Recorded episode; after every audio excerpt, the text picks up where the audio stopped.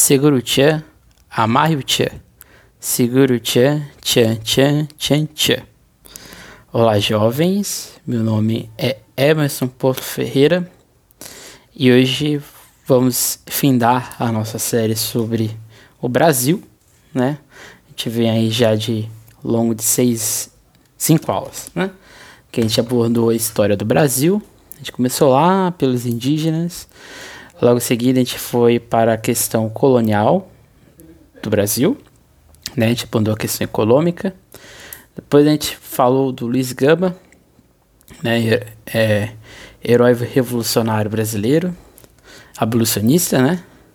Depois a gente falou sobre é, a cidade de São Paulo, né? Uma história lá que a gente falou dos bandeirantes e assim por diante, oligarquia.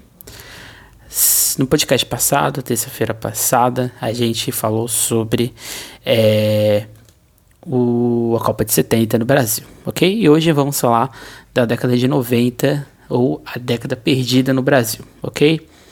Antes de mais nada, é, não deixe de seguir a gente é, no Instagram, História Geral CPVAN, nosso podcast História Geral CPVAN. A gente no Twitter, a gente também tem um Twitter, arroba HGCPVAN, HG e o C, o H, o G e o C em maiúsculo. E não deixe de seguir nosso site www.historiageralcpvan3.webnode.com porque lá você vai ter textos, esses estão em é, atraso por causa de questões técnicas, tá? Mas é, provavelmente semana que vem já estará é, reabilitado essa parte para vocês. Lá no, tem drive, é, com textos, planos de aula, exercícios e assim por diante.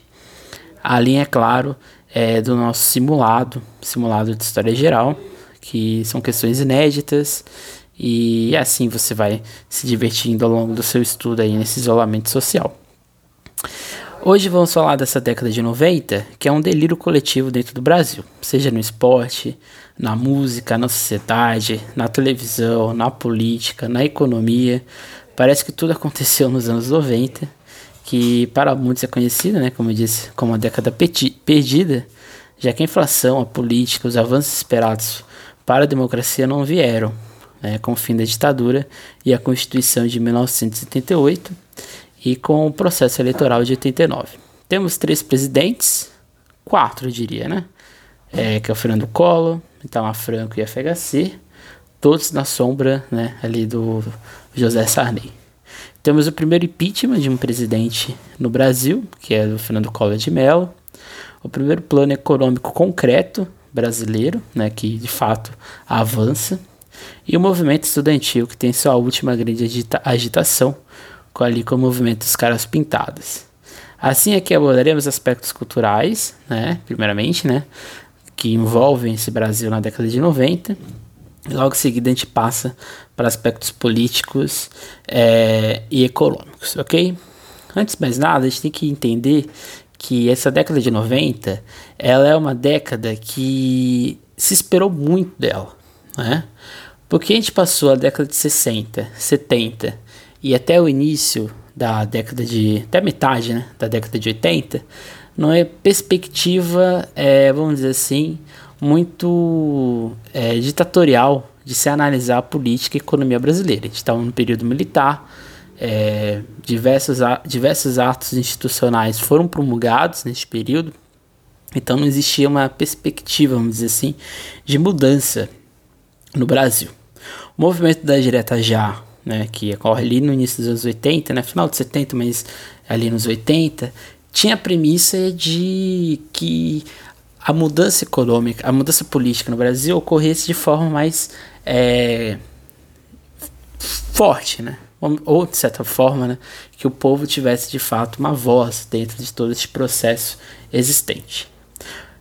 É, o Itamar Franco é eleito né, pelo colegiado eleitoral morre e assume José Sarney. Então já começa a República Brasileira com uma coisa bem bizarra, né? O presidente morre. Presidente que assume não consegue efetivar nada, né? O José Sarney. Mas é no seu período que é promulgada a Constituição Cidadã, que é a Constituição de 1988. Logo em seguida, né, as eleições de 1979 é, tinham o, o um grande slogan, né? Era a primeira vez que a gente tinha candidatos debatendo, candidatos apresentando projetos políticos. É a primeira vez que a imprensa participa é, ativamente no processo de eleição de um presidente e assim por diante. Então, a década de 90 ela era esperada como uma década de confirmação da República ou confirmação dessa democracia né, que estava sendo remodelada. No âmbito cultural, é, eu acho que o Brasil teve é, que as coisas mais bizarras possíveis, né? É, no Brasil a gente vai ter a explosão de um ritmo, né? Um ritmo que mescla ali assuntos do Caribe com o Brasil, que é a lambada. E estoura talvez a primeira grande novela do Brasil, que é a Rainha da Sucata, que por alguma é, por alguma ironia do destino foi é, protagonizada exatamente pela Regina Duarte, né? Ela foi uma das, das pessoas que estavam ali, né? Ativamente, só que é, a gente percebeu que era só um personagem muito bem ensaiado por ela, né?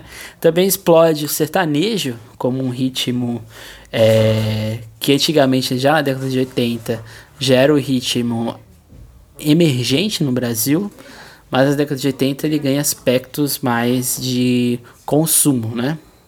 E a gente vai ter é, o sucesso, né? Ou né, a continuação de sucesso de Leandro e Leonardo, Chitãozinho e Chororó, Zezé de Camargo e Luciano, Christian e Ralph, e além de mulheres, né? Que são as irmãs, né? A Sula Miranda e a Roberta Miranda.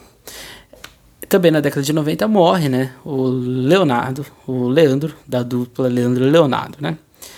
Não é à toa que existia um, um programa, né? Chamado Amigos, que era... Foi recentemente, né? É, relembrado nessas lives que estão acontecendo aí, né? A gente também tem a ascensão de um outro ritmo, um ritmo mais periférico, é, dentro principalmente na cidade de São Paulo, que é o pagode. O pagode vai é, ratificar nomes, né, como Raça Negra, Exalta Samba, Só para Contrariar, SPC, Molejo e assim por diante. E no samba, a gente tem a explosão do Zeca Pagodinho como um grande ícone, né? Mas a década de 90 é a década do axé, né? O axé ele é um ritmo que surge na Bahia, né, em Salvador. É um ritmo elétrico, então sempre foi um ritmo de massas. Só que na década de 90 ele explode como ícone do carnaval brasileiro, né?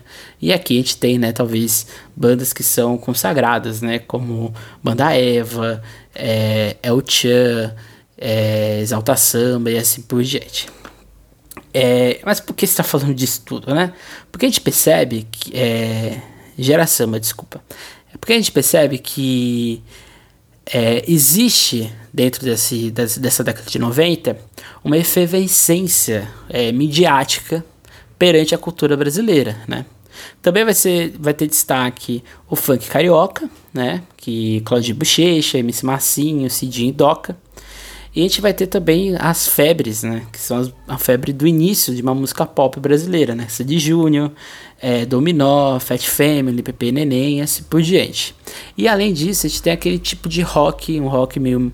É, assim, comportado no Brasil, né? Com Skank, Jota Quest, Raimundos, Plant Ramp, Rapa, Charlie Brown Jr., Lusemano, Sepultura e assim por diante.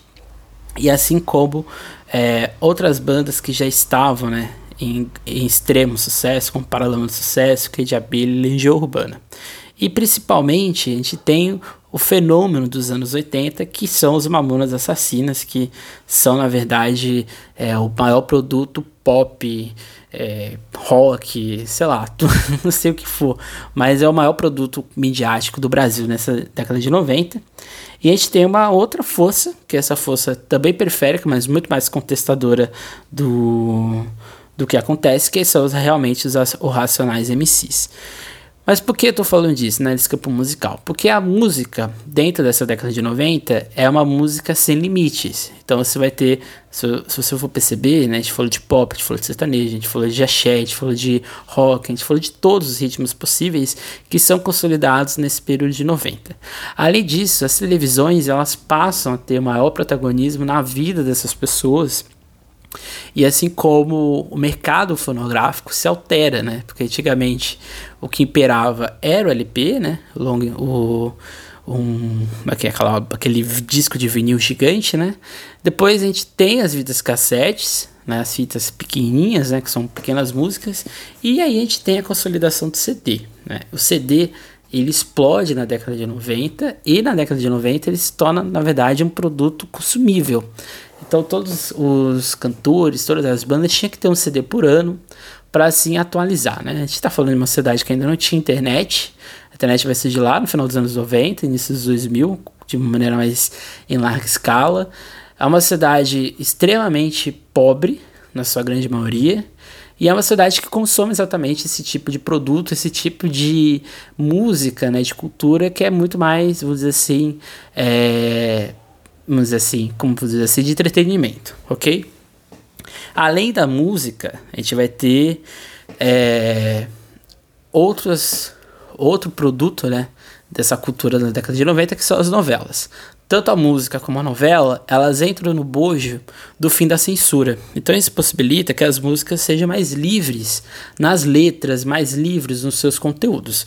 Não é à toa que a década de 90 é uma década bizarra para uma pessoa que está aí no para você que nasceu agora nos anos 2000, porque você vê bunda na, na, na sua televisão meio-dia, você vê pessoas seminuas numa banheira, você vê é, as coisas mais escandalosas, seja no domingo, no Domingão do Faustão, no programa do Gugu e assim por diante. Então a gente está falando de uma, de uma sociedade que estava vivendo um início de fim de censura. E assim as novelas vão ser as novelas mais é, complicadas, né? De é, que na década né, dos militares seria impossível, né? Por exemplo, a gente vai ter é, uma maior frequência de questões é, relacionadas ao mundo LGBT, principalmente é, ao movimento gay no Brasil. Então a gente vai ter novelas que vão ter ou pessoas dentro deste espectro ou é, assuntos ligados a esse tema. E não é aquela, aquele gay estereotipado, mas é um gay mais é, ativo né, dentro do, das ações de sociedade. Então a gente vai ter a próxima vítima de 95, a Torre de Babel de 98. A gente vai ter o Rei do Gado, que talvez seja um dos maiores sucessos é, da Rede Globo na década de 90, que fala exatamente de reforma agrária, né? Fala exatamente desse esse embate entre o coronel, né, o dono de terra, e essa ideia do MST, que era, ficou muito forte na década de 90, como um movimento que buscava né, novas condições de terra, principalmente para as pessoas mais pobres do interior do Brasil. Além disso, né, a gente vai ter outras várias novelas, como Barriga de Aluguel, Vamp, Pedra sobre Pedra, Mulheres de Areia, Renascer, Viagem, 4x4, Histórias de Amor, A Indomada, Por Amor e Terra Nostra, entre várias novelas que vão marcar essa reconstrução, vamos dizer assim, narrativa das novelas no Brasil. Não só né, na Globo, na Record e assim por diante, na manchete que existia naquela época. No esporte, a gente vai ter duas Copas, três Copas, né? Copa de 90 na Espanha, que o Brasil era franco favorito e não vence, né? Depois a gente vai ter a Copa de 94, que o Brasil é, se torna campeão, né? O tetracampeonato. E a gente tem a Copa de 98, que o Brasil pede para a França. Então a gente tem essa década de 90 com três Copas e três Copas que o Brasil tinha grande chance de vencer e venceu apenas uma, né? Na Fórmula 1, né, que hoje talvez seja não tenha tanto protagonismo dentro da sociedade brasileira, mas na década de 90, principalmente na década de 80, o automobilismo era uma espécie de entidade do Brasil. Né? Você tinha é, Emerson Fittipaldi, você tinha Nelson Piquet, você tinha o Ayrton Senna, que eram grandes pilotos é, da Fórmula 1 no mundo. Né? A gente vai ter o Nelson Piquet, que vai encerrar sua carreira em 91, e ele tinha sido é, bicampeão de Fórmula 1. Ele sofre um acidente nas 500 horas de Le Mans e assim ele vai interromper é, precocemente a sua carreira. Também a gente vai ter é, o retorno do Emerson Fittipaldi agora como uma, uma figura mais ligada a automobilismo nos Estados Unidos, mas o grande ícone da década de 90 no Brasil é o Ayrton Senna. Né? O Ayrton Senna vai se tornar praticamente uma entidade viva no Brasil, essa é a verdade. O Ayrton Senna ele é bicampeão de Fórmula 1 entre 90 e 91 e em 94, é, antes, né, períodos antes pouco antes da Copa do Mundo acontecer, o Ayrton Senna falece, né? Ele passa por um acidente no GP de San Marino, em Imola, e ele morre, né? A morte do Ayrton Senna talvez seja o grande momento dos anos 90, dos anos 90 não, do século 20. Nenhuma personalidade brasileira passou por um processo de comoção tão forte. Talvez só Getúlio Vargas, né? Acho que então se você pode dizer né, que a Ayrton Senna, a morte da Ayrton Senna é tão marcante quanto do Getúlio Vargas, então a gente percebe que esse, nesse, nesse mundo da década de 90, culturalmente, esportivamente, o Brasil estava, vamos dizer assim, é, se descobrindo, ok? Além disso, na década de 90, alguns torneios né, de futebol são bem é, visibilizados, né, como Copa do, é, a Copa Libertadores da América, né, que vai ser um, um, um, desejo desses times da década de 90. Você vai ter o São Paulo bicampeão, você vai ter o Palmeiras campeão também. É, além disso, você vai ter os torneios Rio-São Paulo, que era muito comum, né, os principais times do Rio enfrentar os principais times de São Paulo. E nas Olimpíadas, né, você vai ter é, um renascimento, vamos dizer assim, do vôlei, né? Você vai ter a primeira medalha de vôlei é, no masculino, né? Que é em Barcelona, e você vai ter a primeira medalha é, de ouro feminina na história de Olimpíadas no Brasil com vôlei de praia, ok? Além disso, o Brasil conquista mais, 25, mais 23 medalhas em Olimpíadas, seja nas Olimpíadas de Barcelona ou nas Olimpíadas de Atlanta. Então, a década de 90, é, nesse âmbito cultural, esportivo, é, o Brasil estava se redescobrindo, né? A gente tem uma indústria de massa, uma coisa mais, vamos dizer assim, é, pastelada para a população, né? não é uma coisa muito crítica. Só o rock, talvez, né? Esse rock mais é, de, do Rapa, do Planet Ramp, do Charlie Brown Jr., é, tinha ali uma, um tom mais crítico. Os Racionais MCs, né, também tinham um, tom bem mais crítico, né?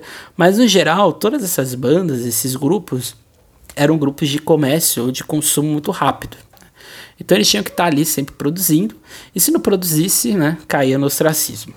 Só que no campo político e econômico, aí o negócio fica sério, certo? É, o Brasil é, seu começo, né, já nos anos 80, é ali na transição de 89 para 90, é o período eleitoral, né? Esse período eleitoral, a gente vai ter um grande símbolo, né? Porque é o primeiro presidente civil da história do Brasil. E eleito pelo voto é universal. A gente tem a República da Espada, que são aqueles presidentes generais. A gente tem uma república oligárquica, mas era um voto censitário, um voto praticamente masculino, as mulheres não votavam. É, a gente tem alguns períodos de eleição, né, como JK, é, é, Café Filho, entre outros, mas essas pessoas são eleitas dentro de um espectro político muito ainda diferente, né? Você elegia o presidente e o vice-presidente, é, existia uma atuação maior do parlamento, então era uma coisa bem diferente. O primeiro civil, de fato, que a gente vai ter eleito pelo povo de maneira como a gente conhece hoje, vai ser em 89.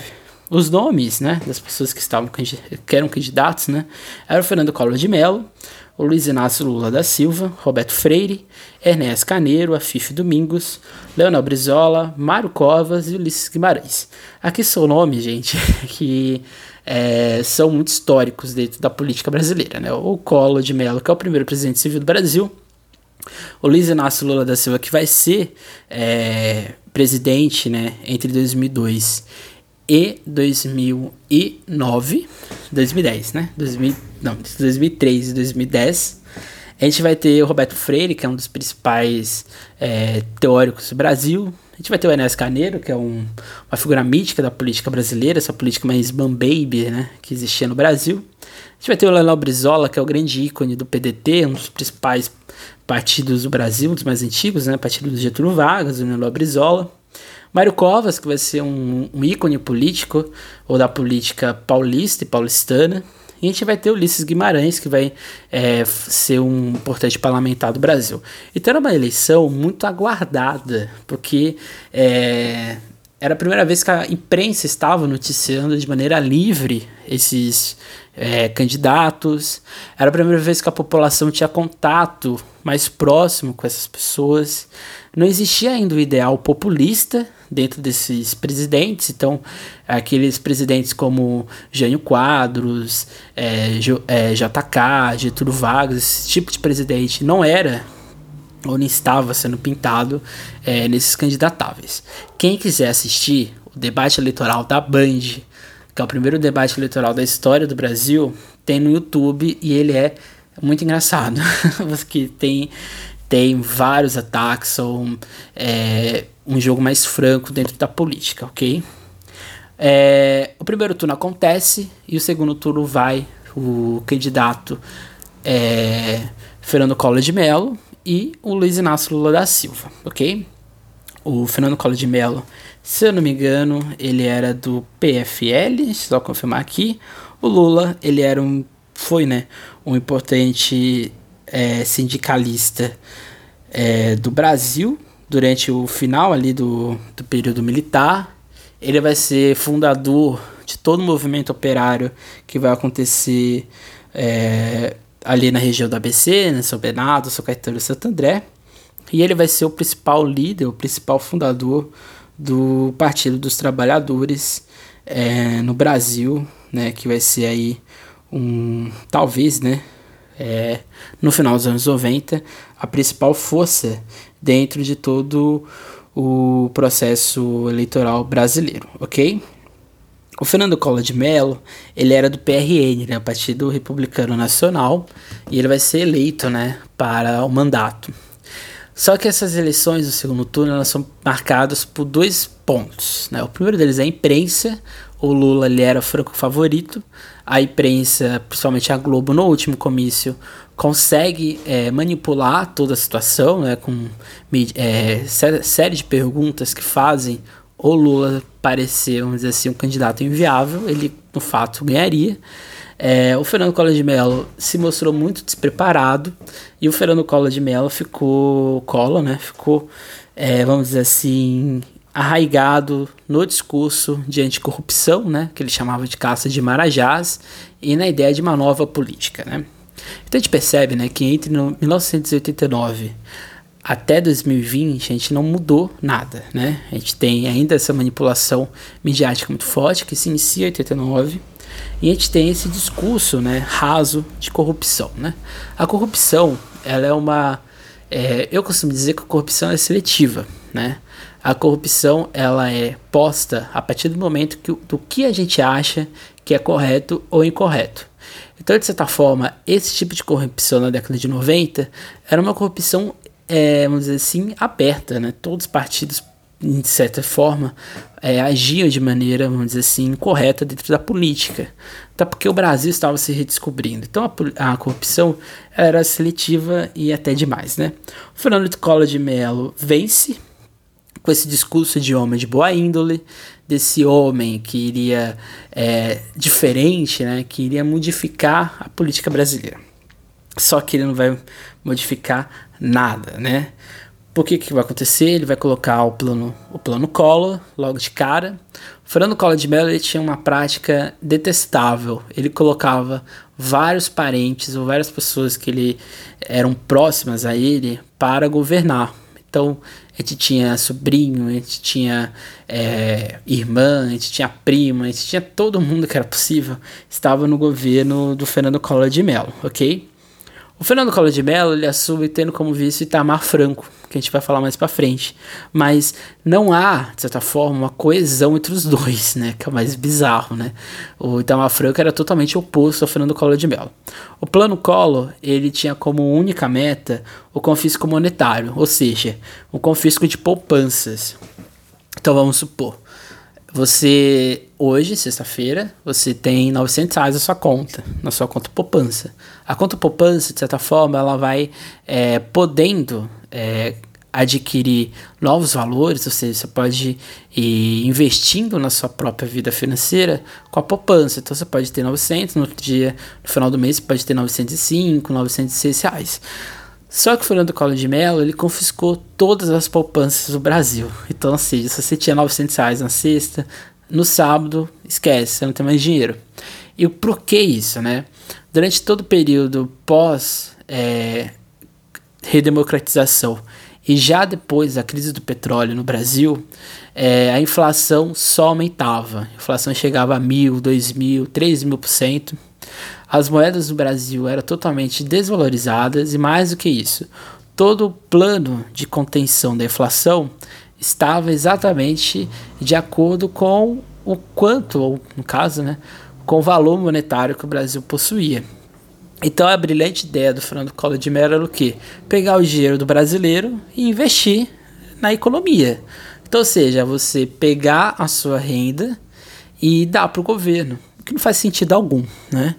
Então aí não dá certo, né? Porque você pegar o pouco dinheiro da população, você pega o dinheiro deles, mas como eles vão investir né, na economia, como eles vão comprar, como eles vão ter poder de compra e assim por diante.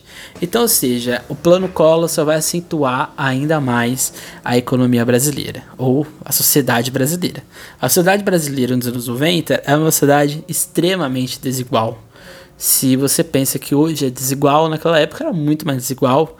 É, por exemplo, acesso à universidade era impossível para uma pessoa pobre, era impossível para uma pessoa negra, impossível para uma pessoa indígena. Se você conseguisse isso, você estava sendo é, está dentro de um âmbito muito, vamos dizer assim, raro. Mais do que isso, o acesso à compra no Brasil era muito baixo. Então, não se engane se você encontra jornais né, com coca a dois reais, é, bis a 50 centavos. Isso é uma ilusão, né? Porque naquela época o salário girava em torno de 200, 300 reais. Então você não tinha nem condições de pagar nada, né? Então, de certa forma, essa população brasileira era muito pobre, era muito desigual, né? As condições. Então, de certa forma, as oportunidades também não existiam. Porém, se descobre que o dinheiro todo acumulado da economia do Plano Collor iria para doleiros ou para é, parlamentares que estavam exatamente desviando esse dinheiro, seja um processo ali grande de corrupção. E o grande nome dessa época vai ser o PC Farias, que vai ser ali é, o símbolo de toda essa roubalheira, né? Isso vai gerar uma comoção, seja da classe média e alta do país, seja na classe estudantil brasileira, que vai aí sim iniciar o movimento dos caras pintadas. E o que, que é o movimento dos caras pintadas? É o movimento que a população brasileira vai às ruas para tirar o colo do poder, ou seja, um processo de impeachment. Não confunda caras pintados com direta já, tá? Direta já elas ocorrem no fim da ditadura militar e elas têm o compromisso de eleições diretas no Brasil. O movimento dos caras pintados tinha o objetivo único de tirar o colo do poder o movimento avança e avança com muita força e essa suspeita de propina ela se concretiza. O mais engraçado do, do, do governo do, do impeachment do Collor é que não existia motivo, né, muito claro. O Collor ele vai ser o processo de impeachment, né, que vai ser protocolado na Câmara, vai ser exatamente porque ele tinha um carro, né, um carro Uno. Esse carro Uno antigo, não sei se já chegaram a ver, ele tinha esse carro, era um carro do momento e vai ser descoberto, né, se cria a prerrogativa que aquele carro ali foi comprado com dinheiro ilícito. Isso vai ser visto como crime de responsabilidade fiscal. O Fernando Collor ele vai passar por todo o rito de, rito de impeachment, vai ser protocolado, vai ser eleito pela Câmara dos Deputados, depois pelo Senado, até ser protocolado de fato o impeachment. Só que o Fernando Collor, ele renuncia antes do processo ser terminado. Mas isso não exclui o fato de ele ser é. Então, de certa forma, ele renuncia e ao mesmo tempo que ele renuncia, ele sofre impeachment. Então, ele, ele é o melhor dos dois mundos né, no processo eleitoral brasileiro. Ao ser impeachmentado, quem vai assumir aí no caso é o seu vice, né, que é o Itamar Franco. Itamar Franco vai assumir ali o Brasil entre 94 e 97 e nada, não acontece muita coisa, né? Entre 94 e 95, desculpa. E nesse período do Tamar Franco, o que vai ser mais importante, na verdade, é todo o projeto econômico que vai é, acontecer dentro do seu governo, né? Quem vai iniciar ou ser o protagonista do governo Itamar Franco não é ele, é o seu ministro da Fazenda, o Fernando Henrique Cardoso, sociólogo, e que vai ter uma ideia, né? Por que não fazer um plano, né, um plano real, um pacote econômico que alterasse a moeda do Brasil? Então a gente saía dos cruzeiros, dos cruzados, e a gente teria agora uma moeda que a variabilidade econômica dela e cambial, ela iria é, se basear agora a partir do dólar e não a partir da inflação. E por que isso, né, professor?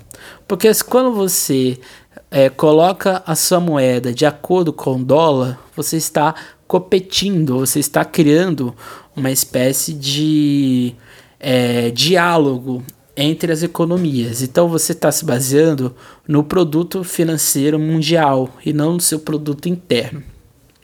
Isso vai ser uma revolução econômica no Brasil, porque o real ele vai controlar a inflação, certo? E ele vai é, ajeitar uma nova perspectiva para o país, ok? Isso faz com que o FHC, o Fernando Henrique Cardoso, ele se torne o grande símbolo político é, do final dos anos 90, né? Que vai é, realizar o processo de eleição dele, já com o PSDB, e aí ele vai ser o primeiro presidente é, neoliberal do Brasil certo? O primeiro primeira parte do governo do Fernando Henrique Cardoso, ele vai estabelecer um estado mínimo. Então aquela ideia lá do do Adam Smith de que o, o estado tem que ter o mínimo possível na economia. Isso vai gerar dois efeitos, né, que a gente vai falar daqui a pouco. Ele vai iniciar uma série de privatizações, então as principais indústrias brasileiras, né, como CSN e Vale do Rio Doce, vão passar por um processo longo de impeachment, mas o principal de, de todos, né, que são o processo de privatizações das redes de telecomunicação no Brasil. Isso mesmo, gente. É, antigamente, né, existia a Telesp, existia Telege, é, existia a, a empresa de telecomunicações de Minas Gerais, assim por diante essa parte de comunicação no Brasil, ou seja, telefone, era de acordo, era né, gestada pelos governos do estado e pelo governo federal. Hoje, né, a Vivo, telefone, a Vivo, né, Claro, esse por diante, são herdeiras desse processo de telecomunicação. E por que a gente volta lá nessa ideia de estado mínimo, né? Porque ao mesmo tempo que ele cria, é um lado positivo, né? Você investe mais no setor industrial, no setor econômico, assim por diante, isso de certa maneira vai gerar uma eficiência econômica muito forte, mas ao mesmo tempo gera um assentamento da desigualdade muito maior, porque você privilegia uma classe só econômica, que é essa classe industrial, essa classe do, do, empresário e assim por diante, e você coloca a população numa situação, eu diria até que constrangedora, porque você não tem condições alguma de poder competir ou de estar dentro do que estava acontecendo no Brasil. Então o governo FHC, não só o primeiro, mas o seu segundo mandato, vai ser marcado exatamente pelo, pela ideia, né, exatamente, de mudança, né? Porque, de certa forma, né, a gente começa lá em 1990 com um presidente doido, que era o Collor, né, que instala um plano econômico que não dá certo, e a gente termina com um presidente que estabiliza a inflação brasileira, de certa forma, cria uma moeda forte, né, mas ao mesmo tempo cria várias privatizações, é, desestabiliza o setor industrial brasileiro, porque é a partir do governo FHC que a gente vai ter uma desindustrialização muito forte no Brasil, e mais do que isso, o um assentamento gigantesco da desigualdade no Brasil. O governo FHC, no primeiro mandato, dá muito certo, e isso vai fazer com que é, ele consiga o plano de é, segundo mandato, que é inédito no Brasil. Né? A princípio, na Constituição, o presidente só seria eleito uma vez. A partir do Fernando Henrique Cardoso, vai ter a ideia de que o segundo mandato seria possível, só que é um desastre, né? É, ao mesmo tempo que o processo acontece, isso vai possibilitar um problema cambial muito forte, porque o Brasil vai entrar em crise financeira, a inflação volta a crescer, E aí ele vai ter uma outra brilhante ideia, né? Que ele vai incentivar ainda mais o processo de privatização. E em 99 a moeda enfraquece novamente. É, ele vai inverter a lógica do real. Então, se antigamente era de acordo com o dólar, agora ele vai ser muito mais flutuante, né? Porque ele vai fazer com que é, o dólar seja comprado. Então, ou seja, ele vai aumentar o dólar para assim a economia brasileira se tornar mais valorosa para exportação. E isso vai fazer com que a economia do Brasil se torne muito mais cara. Então, se você era pobre, você vai se tornar muito mais pobre nesse período, ok? É ok nada, né? Foi um grande maldoso, né? Então a gente vai estar numa crise financeira aguda, né? Com uma série anual de desemprego gigantesca, que vai aumentando mês a mês, e um parque industrial que já não existia mais, ele estava já em decadência. Então o governo FHC, ele de fato promove uma remodelação econômica brasileira, mas o social ficou muito prejudicado, né? O projeto do Bolsa Família ele se inicia no final do governo do FHC, lá em 2002, mas ele só vai ser concretizado, de fato, remodelado a partir do governo do presidente Luiz Inácio Lula da Silva, já em 2003, 2004, ok? Então essa década de 90 ela é um passo importante para a sociedade brasileira, seja no processo de consolidação da democracia, porque por mais que o impeachment acontecesse, por mais que o vice assumisse, por mais que o FHC, é, né, de certa forma, manipulasse a Constituição brasileira, né, conseguindo que ele fosse reeleito, é, foi um passo importante para a democracia, porque a gente viveu, é, foi a primeira vez, por exemplo, que o povo teve poder de voz e conseguiu renunciar ou tirar um presidente ou criar força política para este impacto. Mais do que isso, né, foi uma, um processo de amadurecimento dessa democracia que vai, né, a partir do século XXI, tentar se restabelecer. Acho que hoje, né, desses últimos 4, 5 anos, a gente passa pela pior crise da democracia brasileira e que não é nem perto dessa da década de 90, ok?